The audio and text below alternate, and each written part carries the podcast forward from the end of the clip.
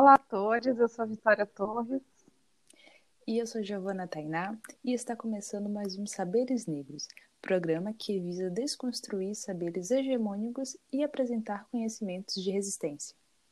E no episódio de hoje a gente vai entender um pouco de que maneira a nossa identidade, a identidade do povo preto, é construído dentro de uma sociedade racista e capitalista, à luz do texto Tornar-se Negro, psicanalista, publicado em 1983 e que ainda é uma referência para a gente entender as subjetividades e as identidades do povo preto. Mas antes eu queria saber, Giovana, como você está? Esse episódio demorou um pouco para sair, porque houve algum, houveram contratempos, quisilas no meio do caminho, mas estamos aqui resistindo. Sim, depois de tanto sacrifício que a gente teve para conseguir gravar, é, problemas com a gente passa no dia a dia de que viver uma periferia, mas vamos tentar aqui dessa vez mais uma vez, conseguir aqui, né? Exato. Ah. E se, e se houver aí um barulhinho de gato, miado é nosso convidado especial, porque a Giovana tem um gatinho, uma gatinha, aliás. E se ela quiser aparecer, gente, no programa, deixem ela à vontade, deixem ela livre. Ela também quer entender o que, que são os saberes negros. Sim, inclusive ela tá aqui me encarando com a cara feia, está brava comigo, mas enfim. Vamos aqui apresentar, vamos tentar seguir aqui, né? é, ver se eu consigo, essa gata me distraindo aqui, mas enfim. Como você já tinha apresentado, Vi, é, a autora, a Neuza Santos Souza, acho que eu falei o sobrenome dela certo dessa vez, né? Sim.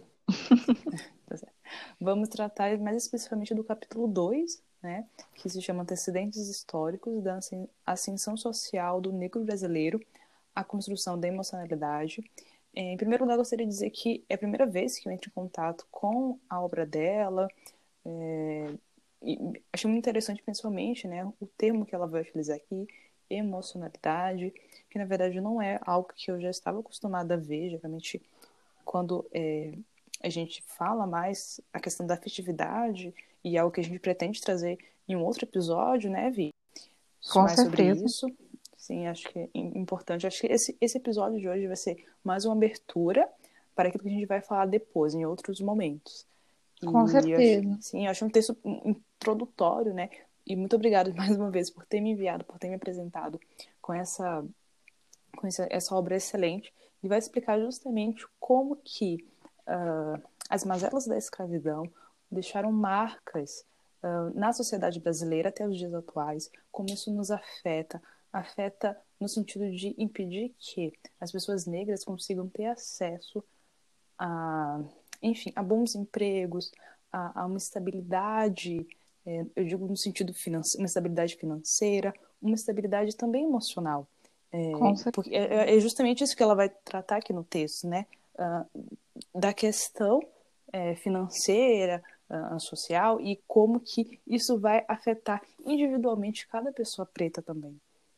Exato, Gi, porque o que ela fala é de que maneira a gente vai massacrando a nossa identidade preta, tão perdida, tão deslocada, por conta desses processos de diáspora, escravidão, para caber em um modelo branco, né? Porque como a nossa sociedade existe uma hegemonia branca, sobretudo, os valores de sucesso, de status, né, daquilo que é bom e daquilo que é ruim, é construído sob a lógica branca.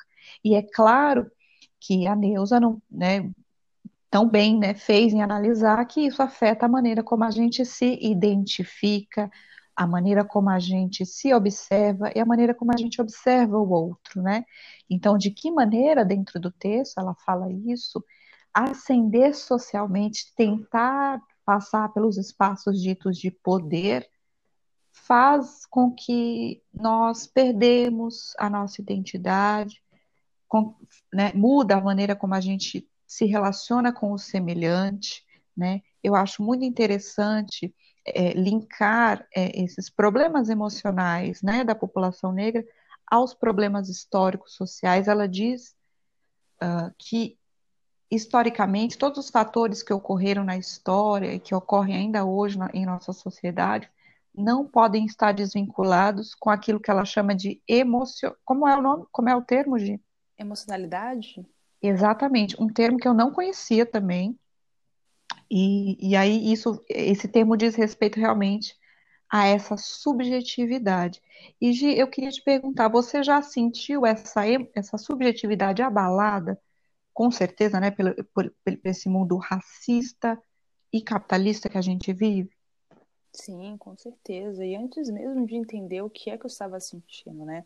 Uh, a gente se sente incapaz para fazer determinadas coisas, principalmente gente, no sentido de, é, de estudar mesmo, né? Esses empecilhos que a gente passa, é, porque a gente pensa que é algo pessoal, algo nosso, a gente não consegue porque é aquela coisa, né? Aquele grande mito da, da, da meritocracia que infelizmente está na nossa cidade, as pessoas compram esse discurso é, barato e nojento mesmo, é, de dizer uhum. que é sempre no mérito individual, mas a, a gente tem que entender que uh, numa sociedade como a nossa, racista, é, isso parte muito da, de um plano muito maior, isso está além de mim, essa sensação de que eu sou incapaz de fazer as coisas, porque quando a gente conversa, né, com as mulheres pretas, quando a gente conversa sempre, né, Vi, a gente sente Sim. muitas conexões, sente muitas semelhanças. E isso é porque sempre dizem que a gente não consegue, a gente não pode fazer as coisas. A gente tem sempre que se esforçar o dobro que uma outra pessoa branca uh, deveria fazer para conseguir a mesma coisa. Não sei se Exato. deu para entender o que eu falei. Não, eu acho que você falou né, de uma forma muito expansiva, e é justamente isso que a Neuza fala no texto. Ela vai dizer assim, que o, o, o texto dela, o livro dela, busca analisar as exigências e expectativas brancas que nós, pessoas negras, somos forçados a ter, né? Porque dentro dessa sociedade em que relega aos negros e às negras trabalhos marginais, trabalhos periféricos, é, nós não temos as mesmas armas que os brancos têm, então, de ascender socialmente e economicamente. Então, o emprego fica mais difícil por conta da nossa dita aparência, e, e sem emprego a gente não consegue ser consumidor, né? Então, de que maneira a gente vai se construindo dentro dessa lógica. De que, de que maneira é doloroso ver um amigo branco conseguindo um emprego porque sabe inglês, porque já viajou o mundo, uh, porque tem uma boa aparência, e nós não. Então, o que ela vai buscar dentro de, desse texto é justamente isso: de que maneira a gente vive em um mundo branco, né, nos dizeres de Fanon. De que maneira eh, o negro e a negra resiste em um mundo construído sempre do ponto de vista do branco. Que status é esse que eu não consigo acessar, né? Eu não consigo acessar não porque eu não seja bom, mas porque esse status é sempre visto a partir da lógica do homem branco. Sim, eu queria aproveitar e complementar a sua frase, apresentar aqui alguns dados que a Associação Sempre Viva, não, desculpa, a Sempre Viva Organização Feminista uh, apresenta no site, é só digitar mulheresnaPandemia.sof.org.br, que irá falar justamente o seguinte, que os dados que elas apresentam, né, é de que 58% das mulheres desempregadas são negras. Então, assim, é um número muito alto. Muito alto. Durante essa pandemia, né? Exatamente. Então, é, o que significa justamente isso que a gente está falando agora, né? Que você acabou de falar. É, e outro dado que também que elas irão apresentar é que 51% das mulheres que estão na economia solidária são negras. Gente, desculpa de novo minha gata aqui. A gente falou que ela ia aparecer. Ela, ela quer participar. Mas, é, enfim, como, como você estava falando, Vi, esses números é, que a gente tanto vê assim nessas estatísticas, enfim, são números que nos representam. Ninguém nunca chegou para mim e fez é, é, essa, essa pesquisa diretamente. Mas eu me sinto identificada com isso, porque faz. Com certeza. É, sabe? É, é, é a gente atualmente encontra-se nessa realidade de desemprego e a gente vê que esse número muito alto. Então, talvez seja até maior do que isso, né? Não sei explicar muito bem, mas é, é um número muito alarmante.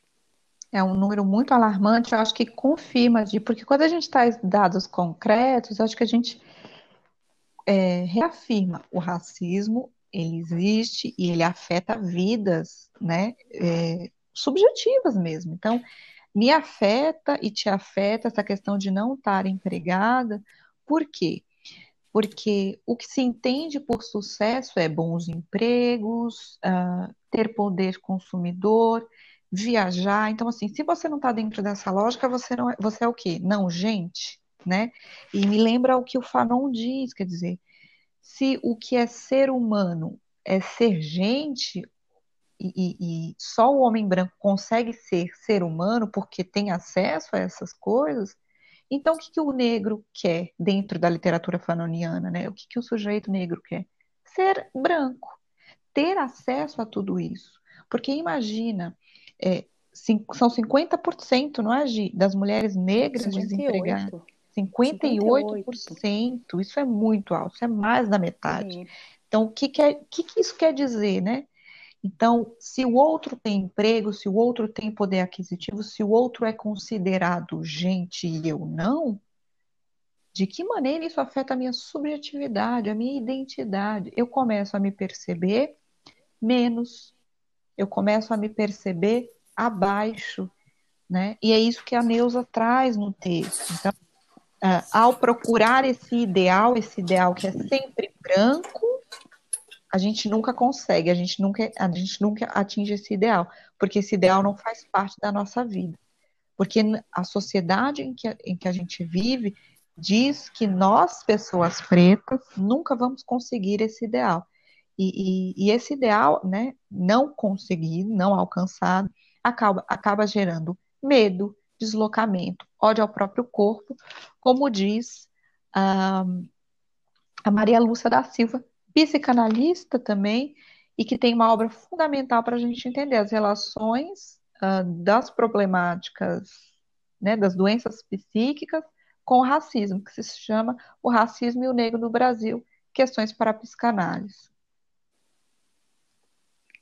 E eu quero aproveitar também, é, só rapidinho para falar um pouco é, do que você. retomar um pouco do que você estava já falando, com um, uma frase aqui da, do texto da mesa que acho que se encaixa muito com Fica isso que você estava dizendo. Obrigada, vou aqui falar rapidinho, que ela vai falar o seguinte na página 20.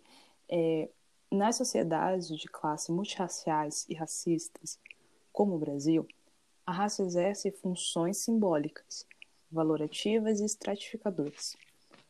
A categoria racial possibilita a distribuição dos indivíduos em diferentes posições na estrutura de classe, conforme pertençam ou estejam mais próximos dos padrões raciais da classe raça dominante. E ela vai continuar dizendo também que um, a definição inferiorizante do negro perdurou mesmo depois da de, des, desagregação da sociedade escravocrata e da sua substituição pela sociedade capitalista, regida por uma ordem social competitiva. Então, acho uhum. importante quando ela fala isso, que combina com né, o que você estava dizendo anteriormente, um, dessa, dessa manutenção de algumas características que tivemos na escravidão. Então, essa questão da inferiorização do sujeito negro, da dificuldade de que tenha a ascensão social, e aqui, né, no próprio texto, ela entende essa ascensão social como a migração de uma camada uh, mais baixa da sociedade para um pouco mais alta, um pouco mais elevada, que tenha um pouco mais de, de, de conforto, digamos uhum. assim, né? Uhum. No caso, né, das, dos sujeitos negros, né? Uh, e ela vai falar, né, justamente de como que, por vivermos numa sociedade que é dividida racialmente, essas questões são muito mais conflitantes, né? Tem muito mais conflitos, muito mais divergências, é, é uma realidade muito mais dura. Né? Interessante, Gi, que você trouxe justamente esse texto em que ela vai mencionar que a passagem do, da, da sociedade escravocrata para capitalista, né, na verdade, não houve ali grande, grandes mudanças acerca da posição do negro e da negra, né? O que há é uma manutenção, como você muito bem pôs, assim. E houve, que... na verdade, um reajustamento, né, na Exatamente. sociedade. Desculpa ter, desculpa não, ter não. interrompido. É porque é justamente que, que, que muda, né, nesse período, né, da, de fim da, de uma sociedade que até então era uhum. escravista para uma sociedade que agora se dizia, né, uh, seguindo, regindo pelos modelos liberais, uh, o negro que deixa de ser escravo, ele vai passar a ter um outro papel na sociedade, mas vai sempre ser o mesmo papel relegado à marginalidade. Agora não vai ser mais a figura central, porque ele antes ele era como um produto, um produto de mercado. Ele nunca foi um sujeito. E agora que ele já não é mais um produto de mercado, ele também vai ser sempre para a margem. Então, Exato. nessa transformação da sociedade brasileira, é sempre essa mesma questão, né, que você já estava falando antes.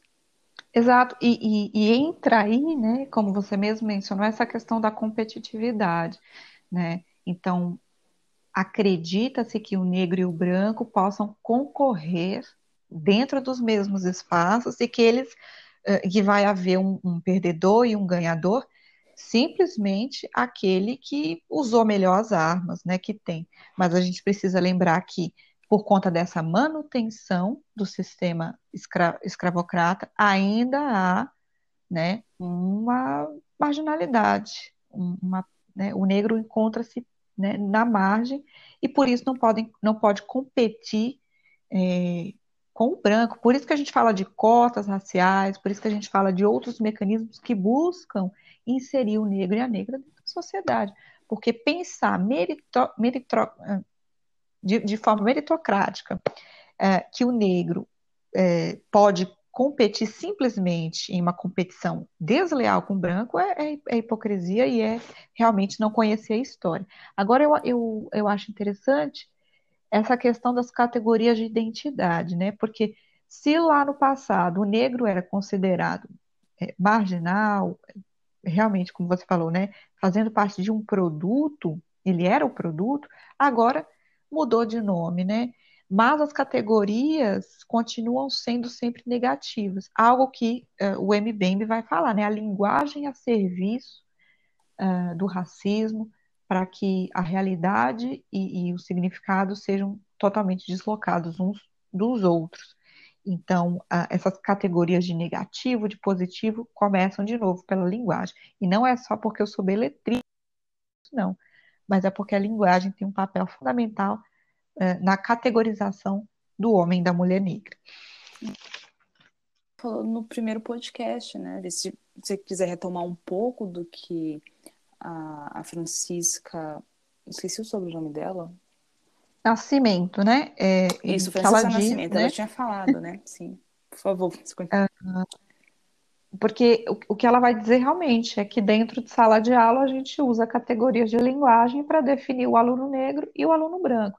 E o aluno branco é sempre, uh, está sempre vinculado a categorias de uh, o mais comportado da sala, aquele que é mais dedicado, e ao aluno negro, né, a, a categoria linguística é sempre vinculado a aluno indisciplinado, aluno com problemas emocionais. Será que esses problemas emocionais eles surgem da onde, né? Acho que ela, acho que as pessoas não leram Neuza Santos, mas tudo bem. E... e, é, é isso que tem a ver justamente com esse texto. Interrompi. Não, vem, vem, pode vir. Vamos falar dele. Sim, ai, já adoro falar. É, mas eu queria justamente isso, aproveitando né, essa conexão que você fez, que o texto da Neuza so Santos Souza, uhum. ela vai falar justamente sobre como tudo que a gente estava discutindo até então, nessa questão da ascensão social do negro, como isso vai nos afetar. Então você chegou no ponto da linguagem e como que uh, isso também nos afeta dire diretamente a partir do momento que uh, para nós palavras, ofensas racistas.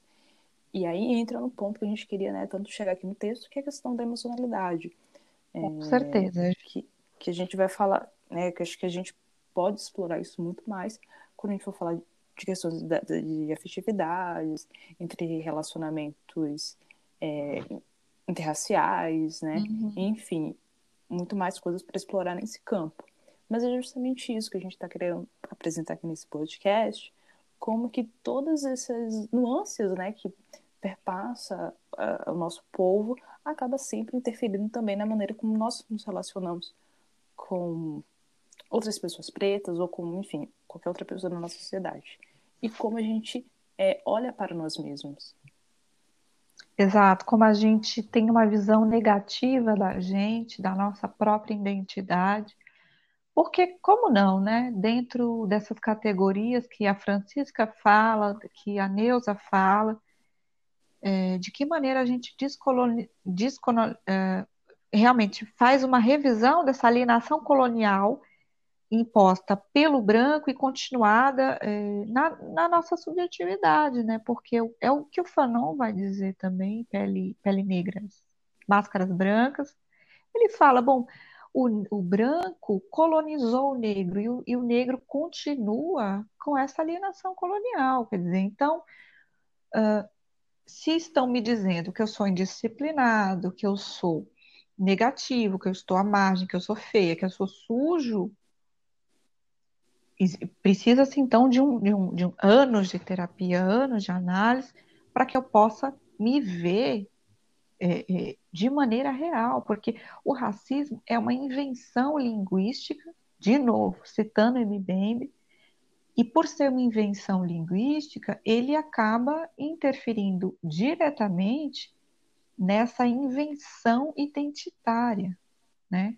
que a gente que colocam para a gente. Então, a nossa identidade não tem nada a ver com a realidade. Então, muitas vezes eu me peguei de olhando para mim falando, mas será que eu tenho talento para pesquisa? Será que a minha escrita é boa? Será que eu tenho habilidade? Será que eu sou uma boa aluna? Porque eu lembro de professores falando para mim que eu não ia, não ia prosperar, que eu era muito raivosa, que eu era muito nervosa, que eu era também indisciplinada. E eu não ia para frente. Então, quer dizer, veja como o racismo é, é realmente é, é tão perverso que ele afeta a maneira como eu me enxergo. Inclusive, você comentou sobre isso, eu me lembrei que uh, um professor meu, um homem branco, ele tinha me falado, na época que eu estava no ensino médio, estava quase indo para a faculdade, é, na verdade estava tentando decidir é, a faculdade, o curso que eu seguiria, e ele me falou que eu não conseguiria fazer história. Na verdade, não foi essas palavras que ele falou, mas foi algo do tipo, que eu não, uh, é, eu não conseguiria me formar em história, algo, algo do tipo graduada agora, né? E... Faço mestrado, amada. Faço vontade de falar isso para ele. Mas foi muito doloroso aquilo, né? Isso nos afeta e, querendo ou não, por mais que eu entenda que isso não pode me abalar, isso é algo que é, eu carrego ainda comigo, né? Então, óbvio que a opinião dele não faz a menor diferença, ele não me conhece, nunca que vai revelar nada na minha vida. Mas é algo que nos toca muito né? Ainda mais na posição isso. que ele tinha enquanto professor de história, né? Falar que eu não poderia me formar também em história. É, é... como é como a Maria da Silva fala, né? Ela fala isso, o racismo gera ódio ao próprio corpo, né? Como como que a gente se enxerga capazes, né, Gi? Sim. E eu queria e te para falar da sua pesquisa, porque é, não tem como você acreditar que não é incrível. Eu queria muito que você falasse mais sobre ela, apresentasse um pouco o que você está pesquisando. Você tinha comentado do Fanon, e toda vez que você comenta do Fanon, eu me lembro um pouco também da sua pesquisa. É, pra a gente, ela, ela... É, quando você não, porque quando você fala, você entende da importância que ela tem. E importância principalmente para você, mas é de uma contribuição que vai ser para toda a sociedade, você pode ter certeza. Tá, se você insiste tanto, eu falo. Insisto. Mas só porque você pediu. É, por que, que eu acho que você lembra da pesquisa, né? Porque eu, just, eu justamente eu pesquiso de que maneira a identidade do homem negro em um romance do Dani Laferrière, que é um haitiano que escreve a partir da lógica do Quebec, dos, espaços quebequenses, né? De que maneira é, essa identidade do homem negro, personagem do livro dele, é construída a partir dos encontros sexuais com mulheres brancas. Então, o nome da minha pesquisa é uh, a, a integração cultural através da sexualidade, né? Sexualidade como instrumento de integração social. Porque, como é a, um pouco a narrativa do livro, então é a história de dois imigrantes que chegam no Quebec, dois imigrantes negros muçulmanos, que tentam se integrar culturalmente, que tentam ascender culturalmente, né? Já que a gente está falando do texto da Neuza, eles tentam ascender culturalmente e tentam fazer isso de diversas maneiras, tentam o emprego, né? Que a gente está falando de, de estatística de emprego, tentam a escrita e não conseguem. Então, a única maneira deles conseguirem ascender ou pelo menos, ou pelo menos ter contato com o grupo dominante através da sexualidade. Então, eu pesquiso de que maneira o homem negro está vinculado à questão física, como a mulher negra, né? Mas, claro, tem nuances diferentes. E de que maneira a identidade do Vieux, que é o personagem principal, é construída sobre vigas ilusórias. Né? De, então, ele tenta a todo momento buscar no emprego, buscar na, no sexo com as mulheres brancas, buscar na escrita realmente se ver, se identificar, assentar a sua identidade. Mas isso é impossível, porque ele é um homem negro em uma sociedade branca que faz com que ele compita, compita a todo instante. E a única forma dele ter domínio sobre alguma coisa é na cama, com as mulheres brancas. Ele acha que tem domínio, né? Mas fora desse ambiente ele não tem. Então, eu pesquiso de que maneira essa identidade é formada, é forjada a partir do olhar do outro.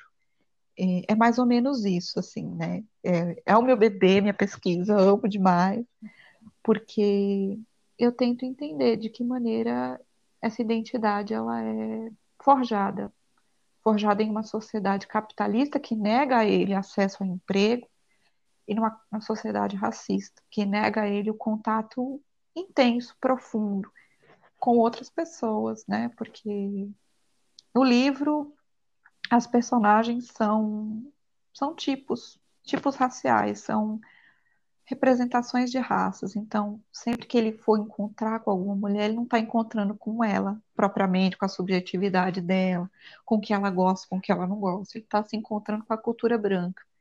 E tudo é opressivo para quem é negro, em uma sociedade de brancos, e até relacionamentos é, passam pela disputa racial. Eu, eu pedi justamente para você falar da pesquisa, porque eu acho que é tudo a ver com o que a gente está falando hoje nesse episódio e o que a gente pretende falar no próximo. Se não me engano, é no próximo que a gente vai falar sobre isso, a gente pretende trazer sobre isso, é, sobre Sim. as questões das afetividades, então acho que vai ser um, um link perfeito para o próximo, né? Exato. E mais importante ainda, porque quando você fala vida, da sua pesquisa, acho que reafirma de novo sempre para você uh, a importância que é continuar pesquisando e o que eu sempre falo para você, a importância que é a sua pesquisa para a contribuição uh, dos estudos raciais, uh, de sexualidade uh, para o nosso povo. Então, assim, Exato. para a sociedade. Então, assim, é uma pesquisa fundamental, por favor. Continue. Eu ansiosa, eu tô ansiosa para ler é, o produto final dela. E, Você vai ser a primeira. Acho... Ai, que honra! e eu acho que vai ser é justamente isso que a gente vai pretender trazer também é, mais no próximo episódio. Sim, é. Gi, porque a gente precisa entender também que raça é um. O racismo é tão profundo que as relações é, todas as relações que a gente tem, todas as questões de afetividade que a gente tem, vão passar, né, por ele, né, pelo racismo. E eu acho que é isso hoje. A minha contribuição da leitura do texto da Neuza era essa. De você tem mais alguma coisa a acrescentar? Eu acredito que não. Acho que o, o texto a gente conseguiu explorar uh, de uma boa forma, né? A gente apresentou bastante coisa, conseguiu apresentar outros dados também, eu achei sensacional. Eu acho que é uma leitura muito boa, inclusive a gente vai deixar as referências né, que a gente utilizou nesse episódio, no primeiro episódio também, uh, nas nossas redes sociais, também no site que a gente está desenvolvendo. E, enfim, acho que, que foi isso. É isso. Mas antes de eu terminar e de eu pedir para vocês seguirem a gente, nas redes, eu queria perguntar, Gi, você tem, tem construído ao longo da tua trajetória métodos, mecanismos, armas para realmente não deixar que, que esse massacre à nossa identidade seja feito? É, eu acredito que, bom, a, a, gente, quando está pesquisando, está estudando, a gente conversa com as outras pessoas, eu acredito que, no meu caso, eu acho que conversar com as outras pessoas sobre isso uh, me ajuda e espero que também esteja ajudando, é, porque eu acho que compartilhar essas experiências, essas dores, mas também principalmente as nossas conquistas, é, é fundamental. Não sei se eu Sim. consegui responder bem. Vi. Conseguiu. Conseguiu, eu acho que é isso. Mas eu, eu, acho que é justamente isso, porque quando a gente sempre está conversando, eu acho que a gente se fortalece. Se fortalece Exato. Eu acho que a nossa luta tem que ser uma luta é, de solidariedade com uh, nós mesmos e com os próximos semelhantes a nós. Exato, e, e eu acho que é isso mesmo, é, é ver as nossas conquistas, nos entender como sujeitos de emoções também. Nós, nós temos emoções, por mais que a sociedade diga que nós não temos, nós somos coisas, objetos. Então, nós temos nossas, nossos dias ruins, nossos bons dias. A gente tem que agradecer pelas coisas que nós mesmos é, construímos, né? E, e, entender que essa, essa identidade ela é forjada, né? Então, que nós tomemos o poder de, de forjar a nossa própria identidade, de ser aquilo que nós somos, não aquilo que querem que nós sejamos. É isso, gente. Muito obrigada por ter ficado conosco até esse momento. Falar para a gente é sempre um, é sempre importante, porque a gente vai trocando, como a Gi falou, trocando dores, alegrias de sermos quem nós somos, né, Gi? Sim, principalmente por isso que a gente teve essa ideia de, de começar esse podcast. A gente, acho que foi importante a gente compartilhar com as outras pessoas também as nossas reflexões. E a gente também espera escutar as outras opiniões e refletir aqui junto com a gente. A gente pretende trazer é, nos, nos, nos, episódios, né, sempre que for possível. É, peço desculpa pelo barulho, mas a gente mora em periferia, gente, então é complicado ah, achar um exato. momento adequado, que não haja barulhos externos. Dessa vez foi barulho da minha gata, porque quando não é Super na rua, é dentro de casa. é dentro de casa. Então é isso. Essas dificuldades que a gente tem, mas, né, a gente. É, é quem a gente é. É quem a gente é, é de onde a gente É a nossa identidade. É a nossa identidade. Identidade. Sim. Eu adorei esse final. Olha que maravilha, que sincronia. É isso. Nos sigam nas redes, nós somos Saberes Negros, acompanhem, participem do no, dos nossos debates, vocês são sempre muito bem-vindos para discutir com a gente. É isso, Gi, muito obrigada. Para mim é uma Eu honra. agradeço, falar com sempre. Tchau, gente, até a próxima. Tchau, gente, até.